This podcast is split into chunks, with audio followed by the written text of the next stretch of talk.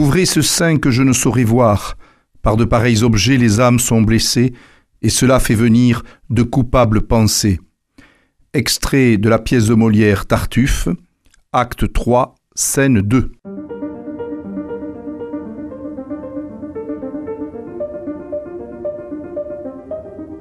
Les fenêtres de l'histoire avec Philippe Foreau. Le 12 mai 1664, à Versailles, à la fin de la semaine de fête des plaisirs de l'île enchantée, Molière a l'occasion de donner sa nouvelle pièce devant le roi Louis XIV et devant la cour. Il s'agit de Tartuffe. Cette pièce est effectivement aujourd'hui extrêmement connue dans le répertoire français mais elle a provoqué ce qu'on peut appeler une affaire, l'affaire Tartuffe, dans la mesure où entre 1664 et 1669, il y a eu tout un débat, toute une controverse sur le fait de savoir si on devait jouer cette pièce qui, aux yeux de Molière, devait dénoncer l'hypocrisie religieuse et ceux qui, en se couvrant de la foi et de la pratique, étaient en fait assoiffés de pouvoir et d'envie.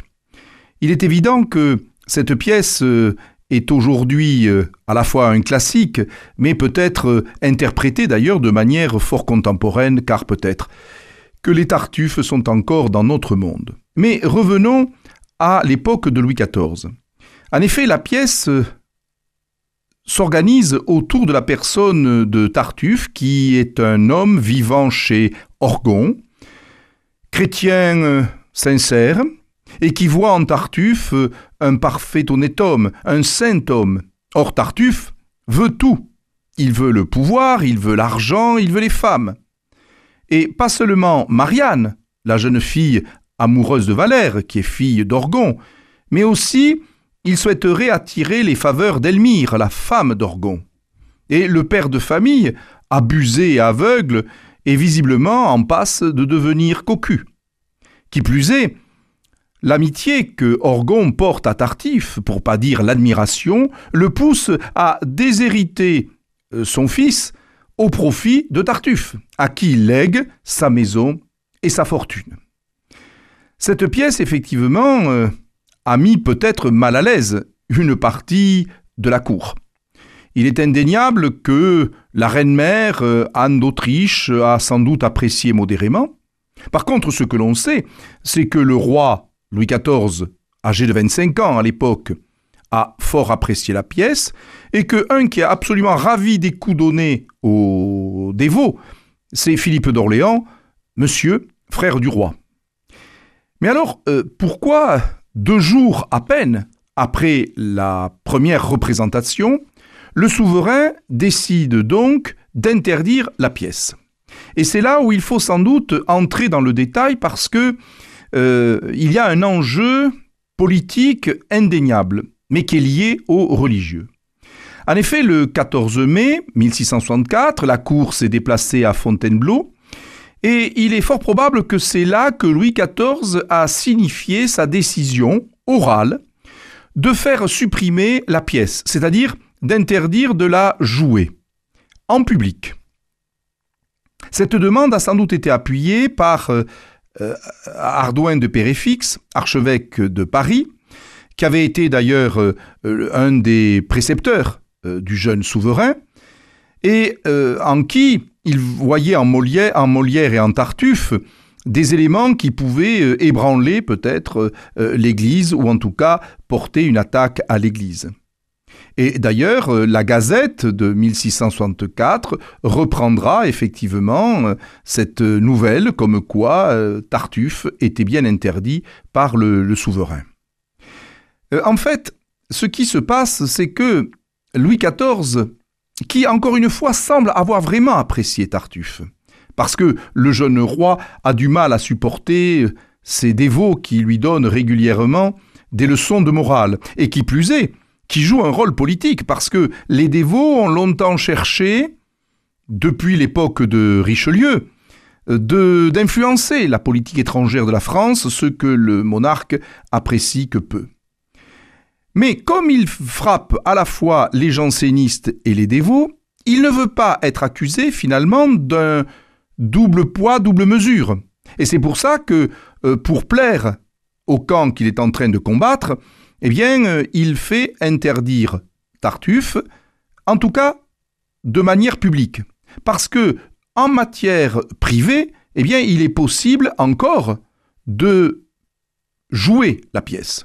On sait qu'elle a été jouée pour le prince de Condé le 29 novembre 1664 et à nouveau toujours pour le prince de Condé un an plus tard.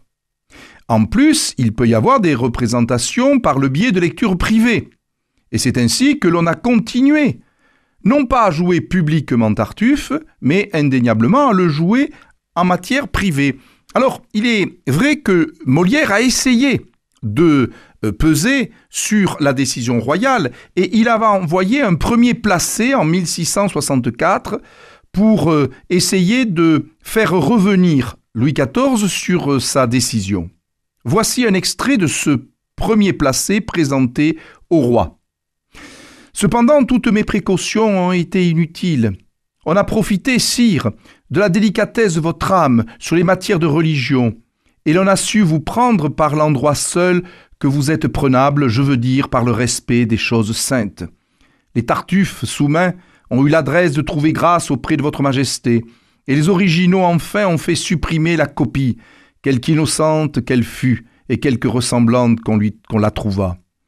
Bien que c'eût été un coup sensible que la suppression de cet ouvrage, mon malheur pourtant était adouci par la manière dont votre Majesté s'était expliquée sur ce sujet.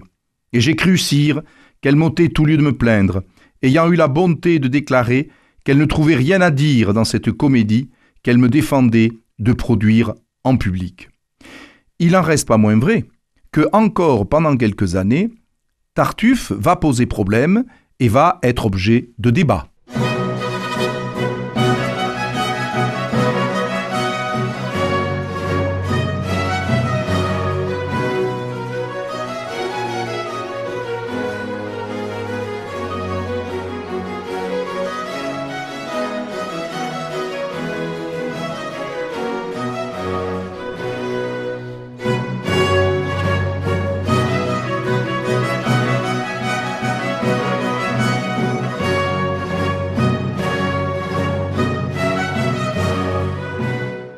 L'affaire Tartuffe, effectivement, continue dans la mesure où c'est le Parlement qui s'empare de l'affaire. En effet, le Parlement de Paris, en 1667, s'occupe de la question de l'interdiction de la pièce. En effet, en juin 1667, Molière avait pu faire jouer sa nouvelle version de Tartuffe, cette fois-ci en cinq actes, qui s'appelait L'imposteur, et il l'avait fait jouer à Saint-Cloud devant le roi ainsi que devant Madame Henriette d'Angleterre. Euh, Tartuffe était devenu Panulfe, et en fait, on avait euh, soutiré l'habit religieux qu'il avait dans la première version pour un habit mondain, mais euh, néanmoins dévot. Or, le président du Parlement de Paris, le président Lamoignon, décide le 6 août une interdiction totale de jouer la pièce.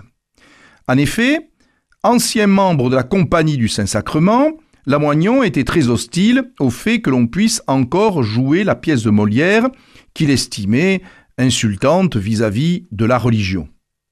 Et c'est là où on voit d'ailleurs que euh, il n'y a pas eu de vraie disgrâce de euh, Molière de la part du souverain. Pourquoi? Parce qu'il faut savoir tout de même que avant la décision euh, du Parlement, eh bien, le roi avait décidé de donner son propre nom, en août 1665, à la troupe de Molière. Jusque-là, protégée par Monsieur frère du roi, elle s'appelait la troupe de Monsieur. Or, elle devient, en cet été 1665, la troupe du roi, avec une pension de 7000 livres.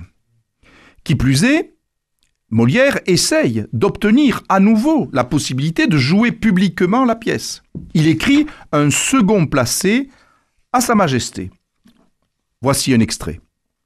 J'attends avec respect l'arrêt que Votre Majesté daignera prononcer sur cette matière, mais il est très assuré, sire, qu'il ne faut plus que je songe à faire des comédies, si les Tartuffes ont l'avantage, qu'ils prendront droit par là de me persécuter plus que jamais et voudront trouver à redire aux choses les plus innocentes qui pourront sortir de ma plume. Le roi va effectivement décider en sa souveraineté d'autoriser, le 5 février 1669, de rejouer Tartuffe en public. Ce qui tord le coup à l'idée que Tartuffe aurait marqué euh, une distance entre le souverain et euh, Molière. Qui plus est, n'oublions pas que l'année suivante, en 1670, Molière est invité à Chambord pour jouer la première du bourgeois gentilhomme. Alors terminons avec une lettre, une lettre faite à la fois de respect et d'humour qui a dû faire sourire Louis XIV, une lettre de Molière datée du 5 février 1669, c'est-à-dire le jour même où le roi prend la décision d'autoriser à nouveau que l'on joue Tartuffe. Il se trouve que Molière connaissait un médecin qui euh, rêvait d'avoir une place de chanoine à la chapelle royale de Vincennes. Et voici ce qu'écrit Molière à ce sujet. Sire, un fort honnête médecin dont j'ai l'honneur d'être le malade me promet et veut s'obliger par devant notaire de me faire vivre encore trente années si je puis lui obtenir une grâce de votre majesté. Je lui ai dit sur sa promesse que je ne lui demandais pas tant et que je serais satisfait de lui pourvu qu'il s'obligeât de ne point me tuer. Cette grâce, sire, est un canonicat de votre chapelle royale de Vincennes. Oserais-je encore demander une grâce à votre majesté le propre jour de la grande résurrection de Tartuffe, ressuscité par vos bontés? Je suis par cette première faveur réconcilié avec les dévots, et je le serai par cette seconde avec les médecins. C'est pour moi sans doute trop de grâce à la fois, mais peut-être n'en est-ce pas trop pour votre majesté, et j'attends avec un peu d'espérance respectueuse la réponse à mon placé. Voici, en termes choisis, quelque chose de dit.